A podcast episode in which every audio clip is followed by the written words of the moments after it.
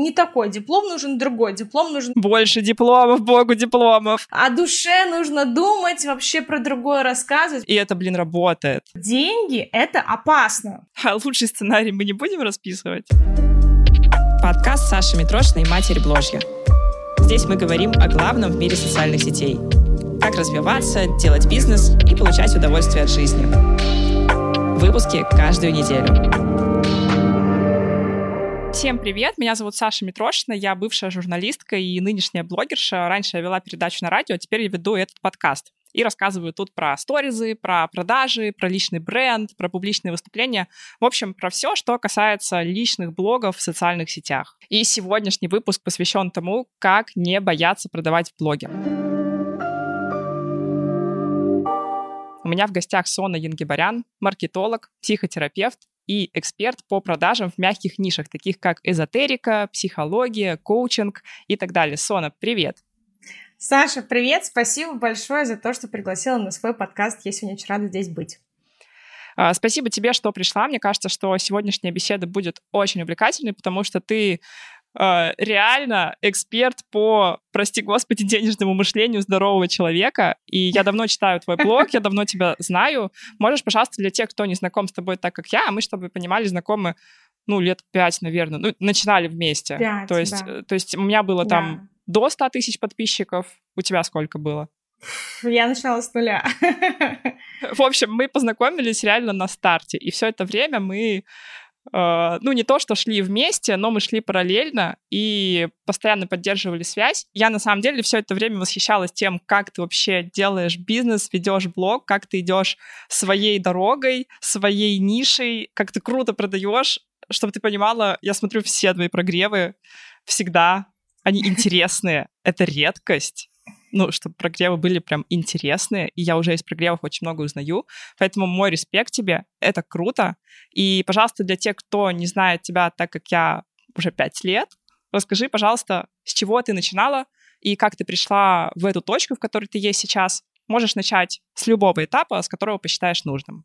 Вообще я хочу сказать, что я захотела пойти в блогинг еще когда была прям совсем-совсем маленькой, то есть училась в школе. И до Инстаграма у меня было много попыток. И Твиттер, и живой журнал, и англоязычный YouTube, и какие-то другие маленькие там платформы дневников. Я вот знаю, что ты тоже вела дневники, я тоже, собственно, их вела.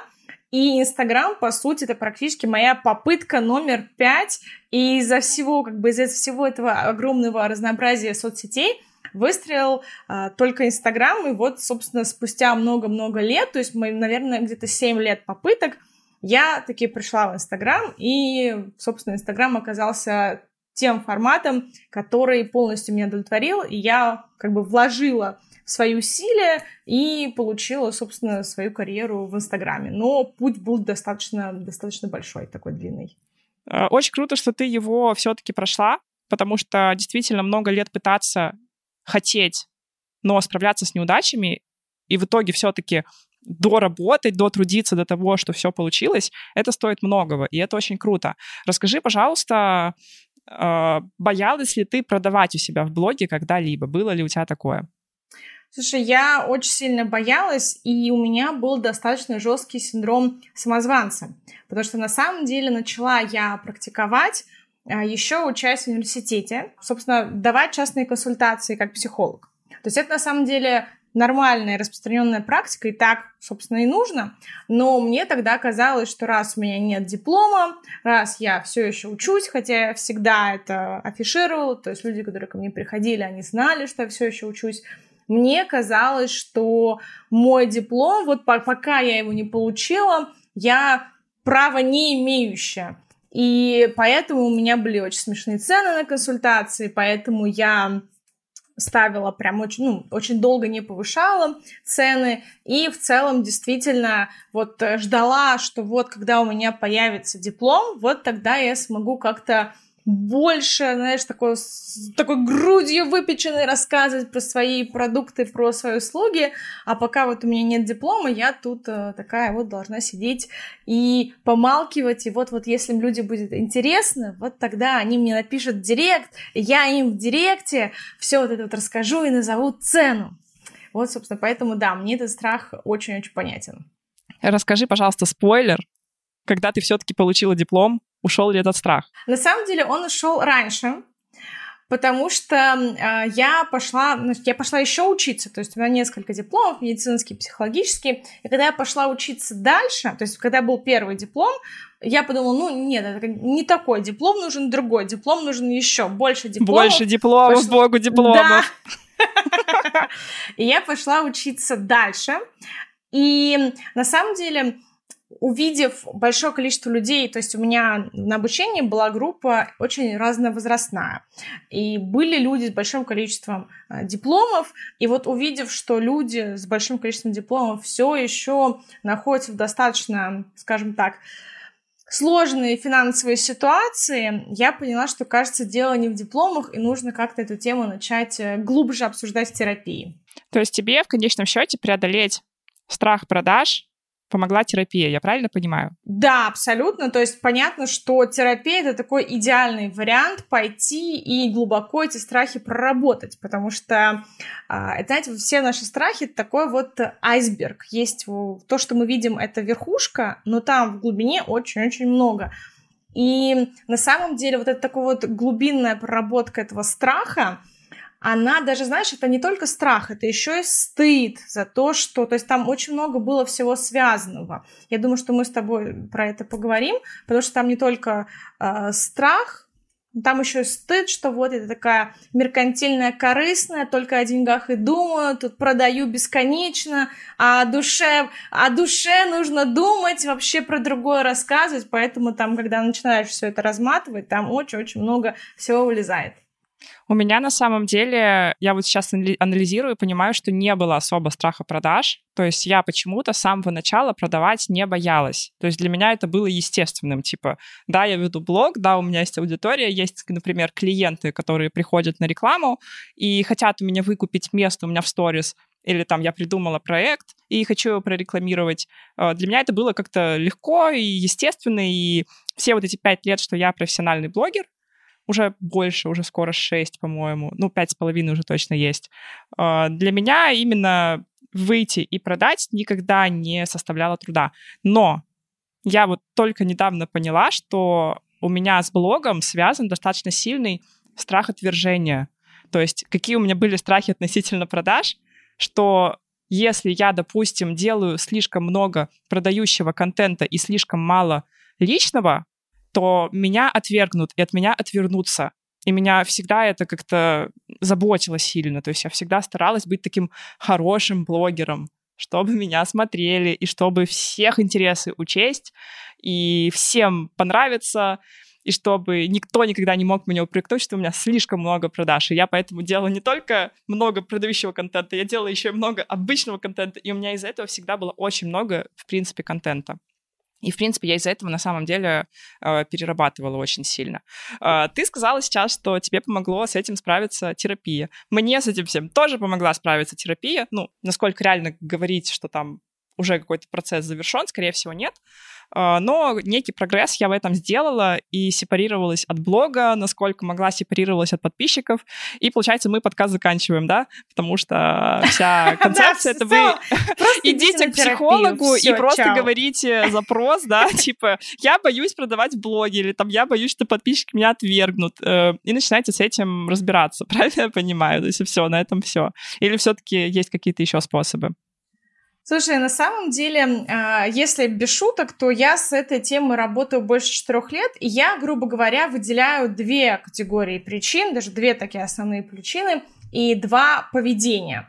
А, первая причина, как ты сказала, затронула, это страх отвержения, то есть когда человек на корню вообще боится продавать, это очень часто про страх отвержения, что если я вдруг посмею выйти и продать, то люди от меня отвернутся, отпишутся, напишут хейт, и я буду плохим мальчиком или плохой девочкой. Но есть еще вторая группа поведения, когда человек вроде как продает, но в какой-то момент он пугается, он сливает продажи, сливает там запуск и сливает деньги, вроде бы как начинал неплохо, а потом хоп, и все это куда-то испарилось.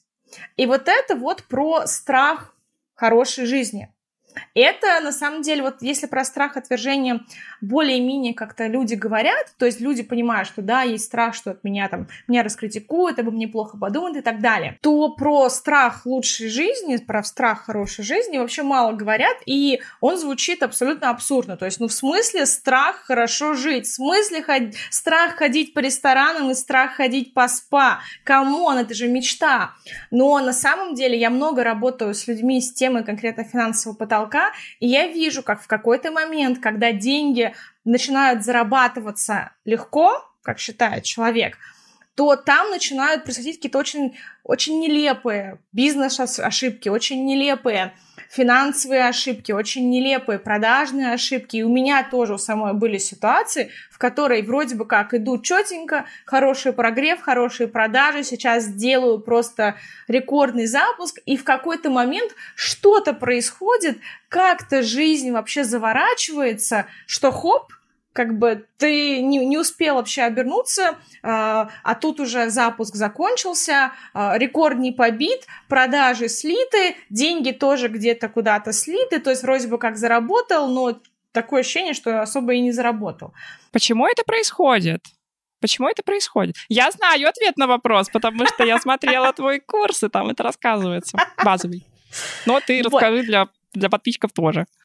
Да, а, здесь дам такое небольшое предусловие для того, чтобы понять, как бы, чтобы вы понимали мой психологический язык, значит, знаете, так вот, чтобы сначала перевожу с психологического на русский. Смотрите, нам всем хочется думать, что мы такие, знаете, самостоятельные единицы. Вот есть я, я такой взрослый, самостоятельный, и только я влияю на свою жизнь. На самом деле это не так. Мы все принадлежим к какой-то семье и к какому-то роду. Хотя мы особо не думаем о себе как какой-то единице рода. Но на самом деле род есть, и травмы рода, и история рода, она влияет на нас здесь и сейчас.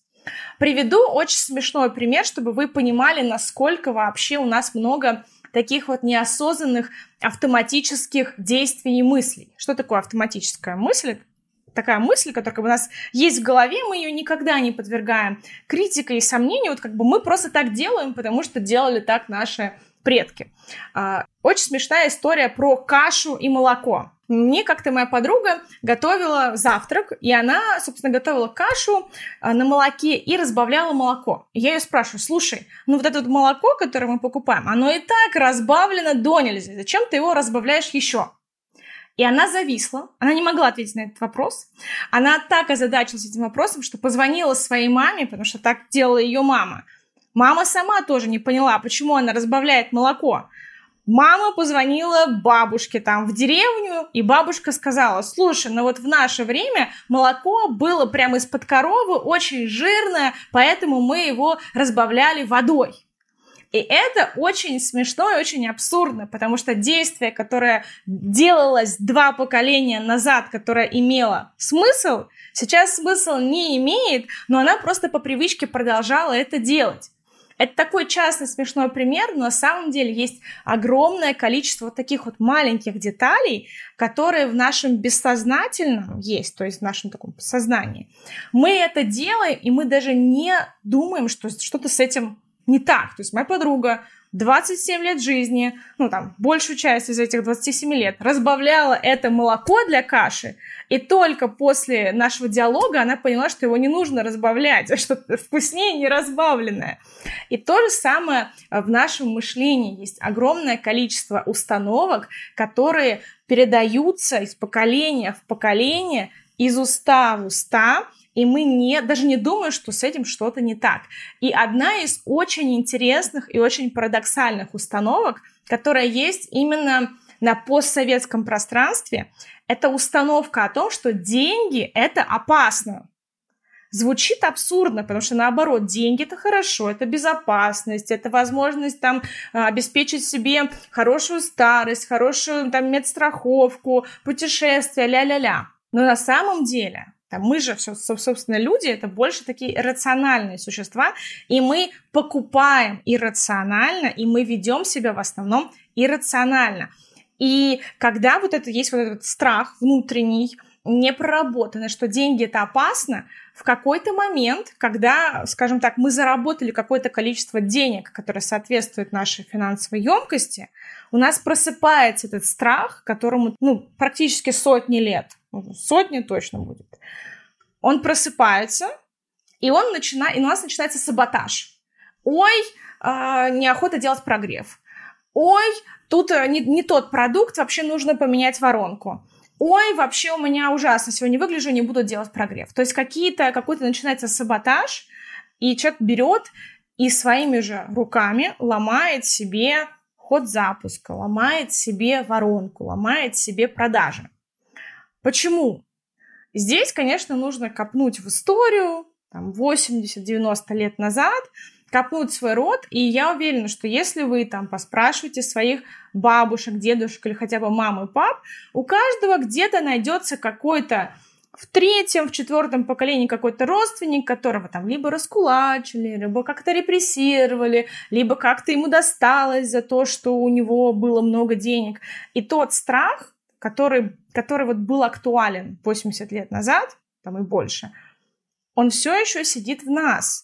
Потому что на самом деле в историческом плане и в плане психики три поколения это очень мало. Мы так или иначе общались с теми людьми, которых реально наказывали за то, что у них были деньги, там у них было на одну корову условно больше, чем нужно было. И поэтому вот их за это так вот э, называли кулаками и раскулачивали. То есть звучит абсолютно абсурдно, как так? Там мы, моего прадеда вот расстреляли, но я его даже не знала, я, ну, как бы я его не застала, не общалась, но при этом его страх, которому сто лет, он живет в моей голове. Это удивительно, это очень иррационально, но вот и это когда... очень грустно на самом деле, это, это реально грустно. грустно. Да. Это очень грустно, и это про то, что бедность передается из поколения в поколение. Не на генетическом уровне, но на уровне вот этого вот подсознания. То есть я правильно понимаю, что, условно говоря, прадеда расстреляли, э, дед да. вырос с этой травмой, у него были какие-то да. установки, например, он понял, нельзя высовываться, нельзя да. Э, как-то проявляться. Он с этим воспитал... Не нужно зарабатывать деньги. Да, не нужно да. зарабатывать. Он воспитал твоего отца, да. И отец что-то тебе передал еще. И э, я, я правильно понимаю, что это с течением нескольких вот поколений вот. будет уменьшаться, скорее всего? Или нет? Или не все? факт. Это не факт. Если кто-то работает в роду над тем, чтобы эти установки из себя выветрить, тогда да. Но вообще, в целом, если как бы никто ничего не делает, не ходит в терапию, то они просто трансформируются из поколения в поколение и становятся еще более абсурдными, потому что... Потому что они, они, уже, не, они уже не опираются даже на какую-то реальность и не подвергаются Абсолютно. сомнению, наверное, да, то есть мы даже их, может быть, не замечаем. А что делать-то с этим? Вот если я решила быть первой в своем роду, которая начнет эти установки убирать, наконец-таки, то что мне делать? Ну вот помимо терапии, если взять, не все готовы прямо сейчас идти в терапию. Во-первых, здесь э, можно э, окружить себя людьми, у которых есть деньги, пусть это будет онлайн. То есть блогеры считаются? Блогеры считаются, да. Понятно вам? Я не хвастаюсь, я ваши денежные установки убираю у себя в сторизах. Да, в общем, во-первых, можно себя окружить богатыми людьми, которые ходят в терапию, пусть это будет онлайн, и создать себе такое инфополе более здоровых людей.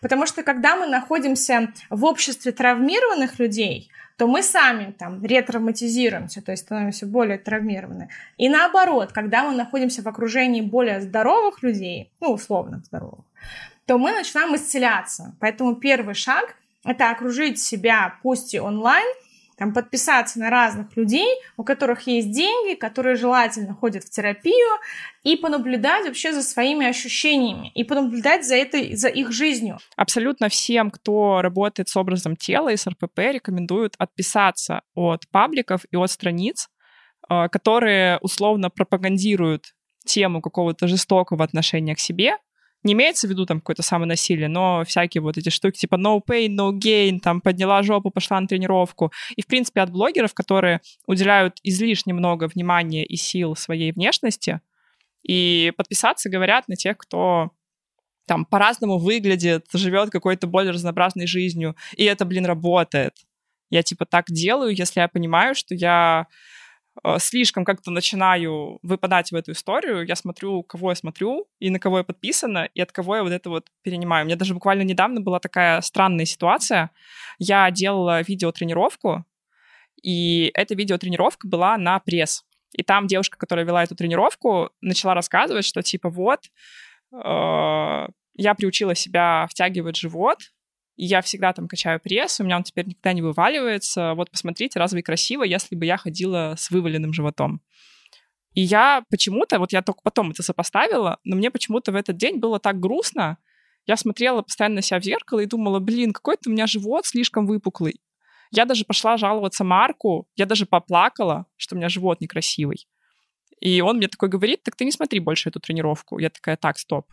То есть я даже не отследила, что, что это просто девушка, которая сама к себе там относится определенным образом, она перекинула это отношение на меня, и я с легкостью его восприняла. Ну, видимо, мне на меня легко в этом плане повлиять. Вот такой пример. А, смотри, это не про то, что вот на тебя легко повлиять. Это на самом деле очень интересная штука, она мало изучена, но мне кажется, если мы больше научных исследований на эту тему видим, это будет офигенно круто. В чем суть? Мы социальные существа, у нас есть эмоциональный интеллект, у нас есть чувствование. И реально можно нахвататься от кого-то как хорошего, так и плохого. Ну, там условно, вот вы поговорили с токсичным человеком, и внутри какое-то тяжелое ощущение. То есть вы условно нахватались его токсичности. И наоборот, вы с кем-то там таким вот радостным, энергичным э, поговорили, и хоп, сразу как-то не так грустно. То есть реально можно нахвататься. Это абсолютно прям вот четко, как бы это не, не какие-то э, там, не знаю, предположения, это прям реальный факт, что можно нахвататься, поэтому очень важно следить за своим инфополем, и если там у вас нет возможностей по разным причинам пойти в терапию, можно начать с того, чтобы настроить свое инфополе на более здоровый лад, и посмотреть на людей, у которых деньги есть и у которых есть хорошая жизнь. Что еще можно сделать помимо подписки и общения, так понимаю, личного с людьми, у которых есть какие-то хорошие и правильные установки? А есть простой способ себе помочь. Это ведение дневников. Я дневники обожаю, это очень простая методика, но она действительно эффективна. Это э, выписывать свои мысли. То есть сначала важно понимать, что деньги это еще и про внутреннюю ясность, это про понимание вообще, что с тобой происходит. Потому что человек, у которого э, хаос в голове, у которого нарушен контакт с собой, у которого нет, у которого мысли не разложены по полочкам, ему у него слишком тяжелая голова для того, чтобы сфокусироваться, для того, чтобы быть дисциплинированным и так далее. Поэтому можно себе завести привычку там несколько раз в неделю начинать утро с дневника мысли, то есть расписывать вообще, какие у вас мысли в голове и вообще какие эмоции они вас вызывают. То есть ты просто садишься, просто садишься и записываешь, о чем ты думаешь. А просто подумать не сработает, ну, просто замечать свои а, мысли. Лучше либо это записать ручками, либо если вы э, ленивые, как я, у меня есть отдельный телеграм-канал мой приватный, куда я надиктовываю свои мысли. Боже, это гениально! Меня типа всегда останавливает то, что я медленно пишу рукой, и у меня рука устает. И я из-за этого редко пишу дневник, хотя я всегда везде с собой вожу блокнот любое путешествие. У меня всегда блокнот есть в чемодане. Но, блин, как же сложно реально сидеть и писать хотя бы минут 20. Я не понимаю, как мы в универе выживали, когда писали от руки. Приватный телеграм-канал — это гениально, особенно если учитывать, что есть теперь телеграм премиум, и ты можешь расшифровывать голосовые, если у тебя есть эта подписка. То есть ты можешь даже не слушать, а просто нажать, типа, расшифровать. Да, либо можно просто нажать на микрофончик и надиктовывать предложение. В общем, супер версия для ленивых. А, точно, да. Это точно. просто как вот текста голосовой, да. Да, да, да, да, да. А, на самом деле у меня этот еще телеграм-канал он интересен тем, что он у меня такой, знаете, знаешь, послание себе на будущее, там, те уроки, те инсайты, которые я себе хочу передать на будущее. И вот из-за вот этого прикольного микса, во-первых, если возвратиться к формату дневника, а, это приводит к тому, что вы что-то проговорили себе, и это часто про то, что вау, то есть вот эта мысль у меня в голове, то есть она звучит вот так вот. То есть это позволяет с этим соприкоснуться и дать какую-то ясность. Во-вторых, это позволяет разгрузить свою голову, то есть вы выгрузили мысль, она ушла из вашего ментального пространства, вот она там. И у вас освободилось как бы место для чего-то другого. Поэтому, если вдруг у меня падает настроение, я сразу понимаю, что, скорее всего, какая-то там мысль закралась, и нужно сесть и посмотреть, из чего же это все упало. То есть э, это очень интересно, но у нас вот есть привычка там чистить зубы, принимать душ, но вычищать свое ментальное пространство у нас привычки нет. Хотя это действительно очень важная вещь, а, понимать вообще, что происходит в ваших мыслях и там, какие мысли привели к тому, что у вас плохое настроение, потому что, опять-таки, еще раз, век информации, когда вот мы все окружены информационным полем, нахвататься внезапно чего-то, ну, там, чужого, чужих установок, там, или триггернуться и т.д., это просто вот так вот происходит. Это мой пример прям... показывает. Э, при том, что, ну, реально, когда ты смотришь сторис, э, прям влияет то, что говорят, даже если ты не всматриваешься там слишком сильно, это реально происходит как-то подсознательно. Получается, что угу. мы подписываемся на богатых и успешных и здоровых людей. Желательно, да. чтобы они были не токсичные, угу. адекватные. Да. Мы, получается, пишем дневник, Ведем то есть просто дневники. берем берем либо Телеграм, либо бумагу и выписываем свои мысли и просто их читаем, смотрим. Угу. На самом деле очень много становится понятно просто, если прочитать мысль. Ну, там да. не надо быть психологом или каким-то гением, чтобы э, разобраться в чем-то, что выгружено у тебя из головы, и найти какие-то слабые места или какие-то странные рассуждения, какие-то когнитивные ошибки. Э, давай третий совет для такого красивого счета. Э, что еще мы Давай, можем да. сделать самостоятельно? Как я чуть выше упоминала, а, проблема в том, что нам кажется, что когда в нашей жизни появятся деньги стабильные и большие, то наша жизнь станет хуже. Там муж уйдет, друзья отвалятся а, и т.д. и т.п. И нужно прям себе уметь сначала вот этот вот худший сценарий визуализовать. То есть прямо расписать себе. Окей, вот давайте представим, что я начну зарабатывать больше мужа, и муж уйдет. Мои чувства, что станет со мной, насколько вообще плохо, что от меня такой муж ушел. То есть мы сначала берем этот худший сценарий и начинаем его пробовать, вообще разглядывать, потому что в нашей голове а дальше вот этого того, что муж ушел и мир разрушился, у нас дальше эта картинка не идет. А когда мы начинаем смотреть в продолжение, то там оно чаще всего оказывается не такое ужасное. Там, например, я начала зарабатывать больше, муж ушел, а оказывается, что у меня все еще есть я, и даже в таком случае в целом как бы у меня все окей. То есть вот этот первый момент рассмотреть свой худший сценарий, насколько он на самом деле худший. Далее мы себе расписываем другие варианты сценария. Там, например, я начала зарабатывать больше, да, с мужем начались конфликты, но я теперь могу позволить себе семейного психолога, там мы к нему пошли, к хорошему, к дорогому, и у нас отношения стали даже еще лучше. Тоже себе сценарий. И расписать себе хотя бы 2-3 сценария, из которых один худший, вот как вы себе в голове представляете, и два не очень таких плохих. А лучший сценарий мы не будем расписывать? Ну, и лучше Когда там мы начали много зарабатывать, отношения укрепились, муж расцвел, дружба стала просто невероятной. Все супер. Ну, ну, обычно в такое не очень верят, поэтому я, я предлагаю просто расписать очень плохой и не очень плохие. Чисто психология по-русски. Да. Расписываем плохие и очень плохие сценарии нашей жизни. Слушай, а скажи, пожалуйста, возможно ли такое, что страх продаж и страх зарабатывать решится банально тем, что ты начнешь продавать и начнешь зарабатывать? То есть насколько это вообще реалистично просто вылечить практикой? Просто тем, что Слушай, ты там ну... себя в какой-то момент перебарываешь и просто идешь в это. Смотри, здесь важно понимать, что да, практика помогает, то есть страх продаж может уйти, стыд может уйти, но здесь вопрос даже, знаешь, в том, что мы же не просто продаем, чтобы продавать, мы продаем, чтобы зарабатывать деньги. И здесь проблема в том, что да, практикой это можно как-то себе помочь, но часто бывает такое, что человек, окей, перестал стыдиться продавать, но поскольку он не проработал свои вот эти вот денежные проблемы, ограничения и т.д., у него деньги, например, не задерживаются. Mm, Или наоборот, он там сливает, он... тратит на что угодно, да? Да, да, да, да. Куда-то вот, утекают. Да. Это тоже про страх хорошей жизни.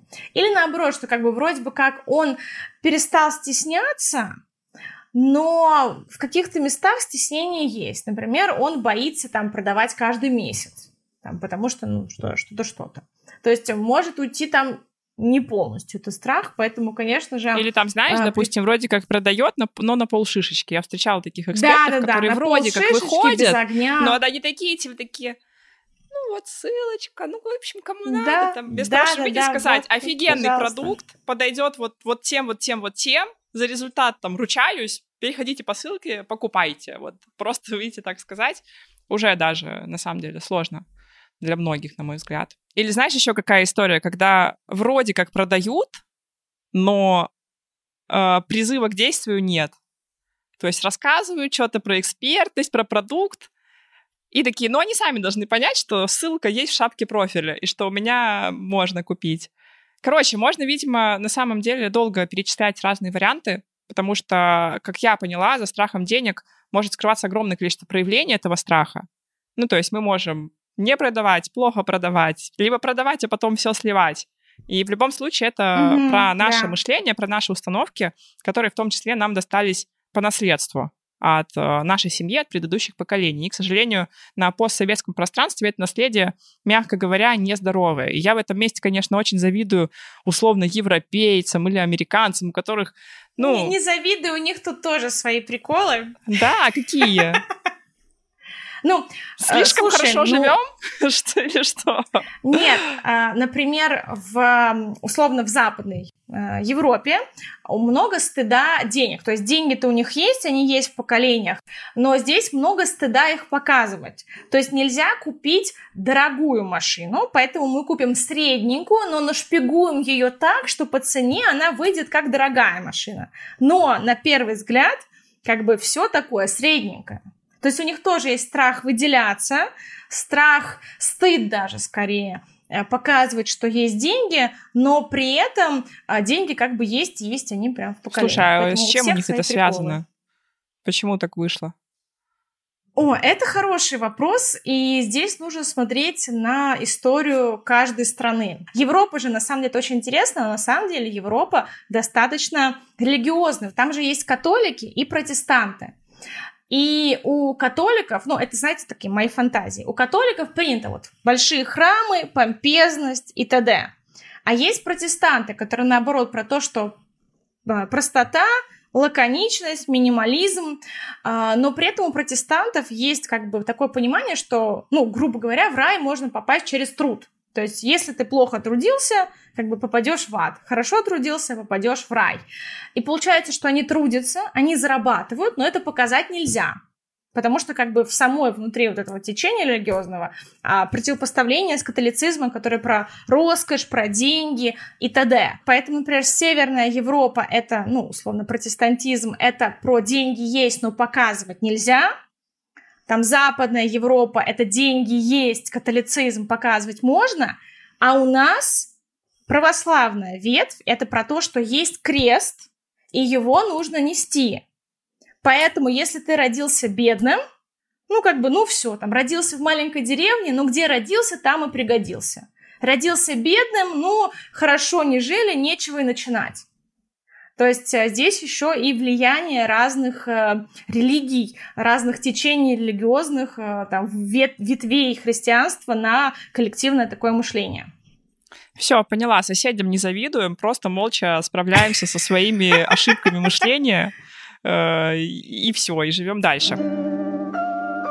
Матерь Бложья Кто не в курсе, у нас на канале подкаста можно э, задавать вопросы в аудиоформате нашим спикерам, нашим экспертам. И я выбрала три самых интересных вопроса. Я прямо сейчас тебе их включу на аудиозаписи и постарайся на них ответить, потому что они на самом деле очень, очень актуальны, на мой взгляд. Существует убеждение, что сначала мы обучаемся, а затем начинаем работать. Как понять, что ты вышел на нужный уровень обучения и можешь смело брать заказы? Потому что ты становишься перед э, таким вопросом о том, что ты еще не профессионал, и ты как будто не имеешь права начать брать заказы и работать, потому что ты знаешь недостаточно много об этой профессии. Как перейти этот порог и начать искать клиентов? Угу. Суперский вопрос, э, спасибо за него.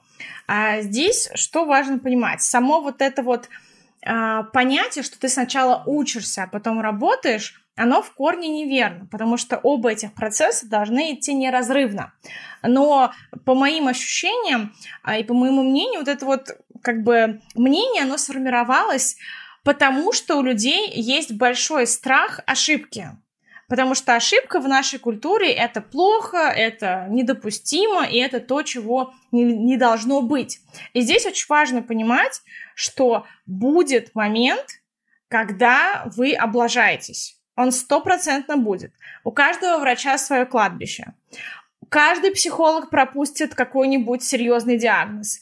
Каждый, не знаю, продавец неправильно когда-нибудь э, пропикает штрих-код или что-то сделает всегда будут ошибки. И здесь важно понимать, что чем больше вы боитесь контакта с реальностью, чем больше вы пытаетесь избегать ошибку, тем еще большую ошибку вы делаете. И для того, чтобы вообще выйти из этого мышления, здесь очень важно э, поменять свое отношение к ошибке. То есть выйти из стигмы, что ошибка — это плохо. Вообще я предлагаю не использовать слово «ошибка», а использовать слово «гипотеза». Что мы протестировали гипотезу, и она не сработала. Но мы получили такую-то информацию, которую мы используем для того, чтобы протестировать следующую гипотезу. Да, то, то есть мы знаем, момент. как нельзя, куда не надо идти. Это, блин, ценно да, вообще-то. Да, да. И, кстати, да, я да, бы да. так сейчас подумала, даже если взять врачей, у которых, казалось бы, цена ошибки достаточно велика. Но ведь если врач из-за страха ошибки, из-за одного человека, которому он условно не поможет, просто перестанет лечить вообще всех, а у него там, ну, сотни, тысячи пациентов, которым он потенциально поможет, спасет, спасет жизнь даже, возможно, то что-то в этом тоже не складывается, и это что-то не на рациональном а на таком. Абсолютно, абсолютно. Да, сто процентов. Кстати, поэтому студентов-медиков с первого курса, собственно, приглашают в больницы, они там ходят и что-то пытаются примкнуть и что-то поделать. Поэтому, собственно, вот э, тоже важно про неразрывность этого процесса. То есть, во-первых, не пытаемся избежать контакта с миром. Ошибка будет. Знаете, нужно эту мысль принять и переварить. Но можно выстроить свои отношения с заказчиком так, и границы с заказчиком так, а, и свое позиционирование так, что а, если случится ошибка, то есть гипотеза не, не понравится клиенту, то можно ее там как-то переделать. То есть нужно стремиться не, не допускать ошибок, а нужно стремиться делать так, чтобы вот эта вот неудачная гипотеза, она не потащила вас на дно. Ну, то есть, грубо говоря, например, условно, э, там, вы ищете заказ, и вы там боитесь облажаться перед заказчиком. И вы думаете не про то, как выучиться идеально, чтобы не облажаться, а вы думаете про то, как можно минимизировать риски, если вы облажаетесь. Там, например, заранее сдать работу, чтобы, если условно не понравится клиенту, можно было бы, было бы время переделать. Или прислать подробный бриф, чтобы, собственно, заказчик мог очень подробно описать, что нужно.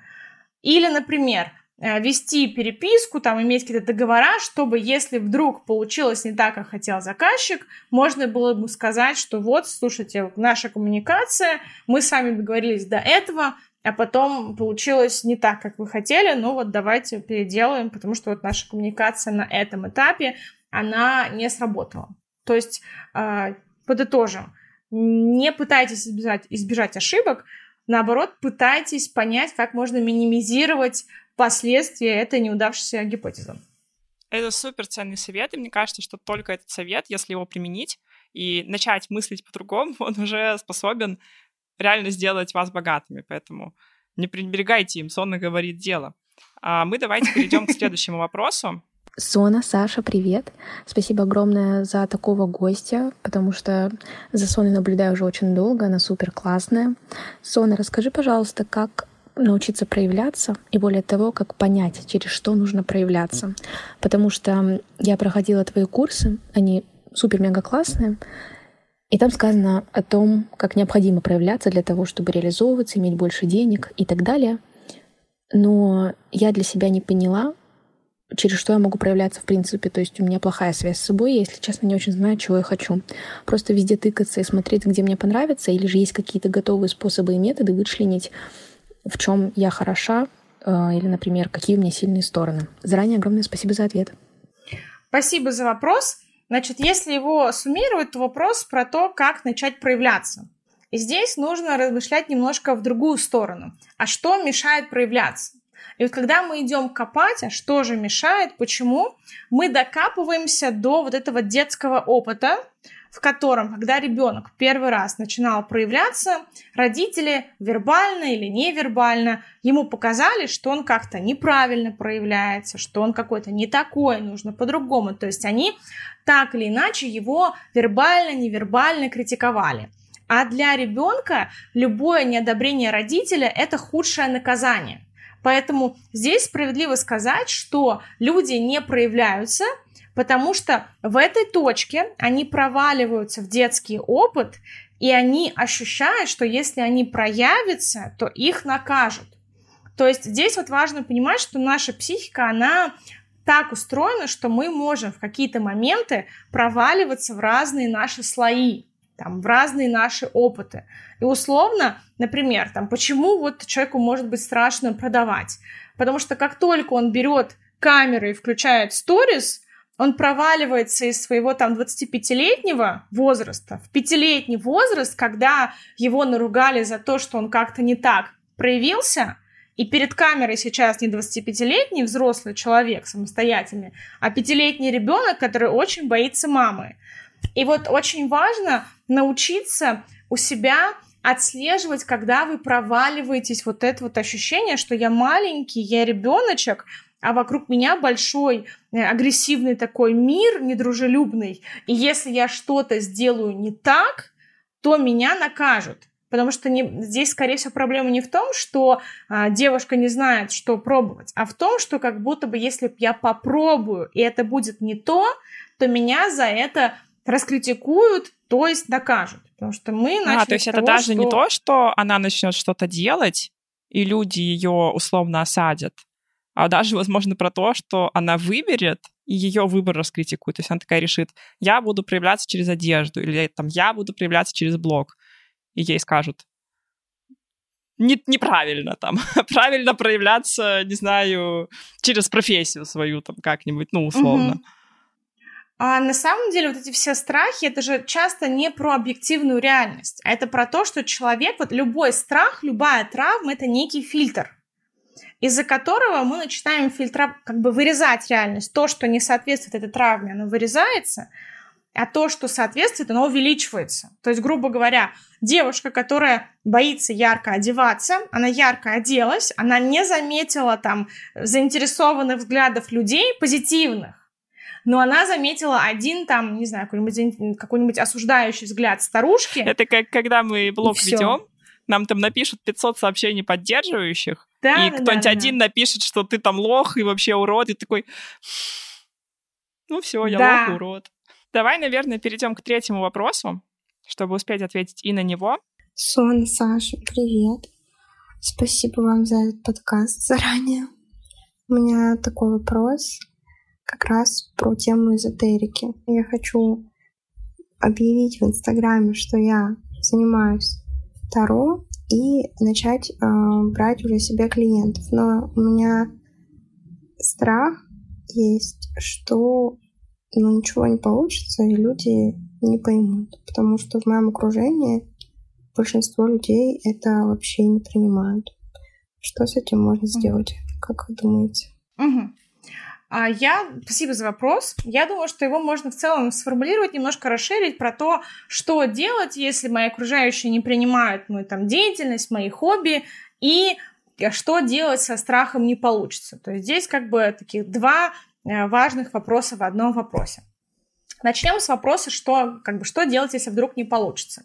Вот мы чуть раньше говорили про то, что в нашей голове есть какая-то картинка, какой-то страх, но как бы в нашей голове этот страх, он на каком-то моменте останавливается. Там, например, у моей жизни появятся деньги, и моя жизнь разрушится. Но нет никакой конкретики, как она там разрушается, как это выглядит и так далее. Точно так же и здесь. У меня не получится, и все, страх застыл в нашей голове, и дальше непонятно. И здесь прям берем ручку, тетрадку и разворачиваем этот страх. Что такое не получится? Я попробовала один раз, меня не купили. И что, что со мной произошло? Что я чувствую? Как я это проживаю? Там, или месяц продала, не получилось. Что я чувствую? Как я это проживаю? Сначала, то есть, разворачиваем на чувствах. Потому что людям кажется, что это будет настолько больно, что я все не выдержу, не знаю, пердечный удар у меня случится, и я просто вот как бы от этого, от этих обилия чувств умру. То есть сначала смотрим, что нет, да, чувства будут, но это не сумасшедше больно, либо там мы можем пережить эту боль и пойти дальше. То есть сначала смотрим на это. Далее мы себе просматриваем, простраиваем э, варианты действий. Там не получилось. Почему? Там, скриним сторис свои, смотрим, что мы делали не так, пытаемся там посмотреть, кто как по-другому там продает, как я могу что-то такое внедрить. То есть здесь э, пытаемся выяснить причину, привлекаем людей к выяснению причины, либо, например, понимаем, что, окей, мне недостаточно там знаний, как, например, продавать, я вот иду там, на какие-то обучения, наставничество и обучаюсь этим знаниям. То есть Сначала нам нужно этот комок эмоций проработать, из себя выгрузить, и тогда у нас включается уже рациональное мышление, и мы понимаем, что окей, значит, собственно, хоп, раз, два, три. Значит, нужно сделать вот такой вот э, список дел. То есть э, эмоции разгрузили и начали смотреть, какие нам нужны ресурсы для достижения цели. Это про что делать, если не получится. Теперь что делать, если там э, меня не поймут? Вот здесь вот а, важно понимать тоже про то, что, окей, меня не поймут, что со мной произойдет дальше. И здесь, скорее всего, проблема в том, что девушке кажется, что если ее действительно не поймут, то ей будет так больно, что с ней там она не выдержит и что-то с ней случится. То есть мы очень часто боимся боли, но на самом деле человек может выдержать много боли, в том числе как, как физической, так и психологической.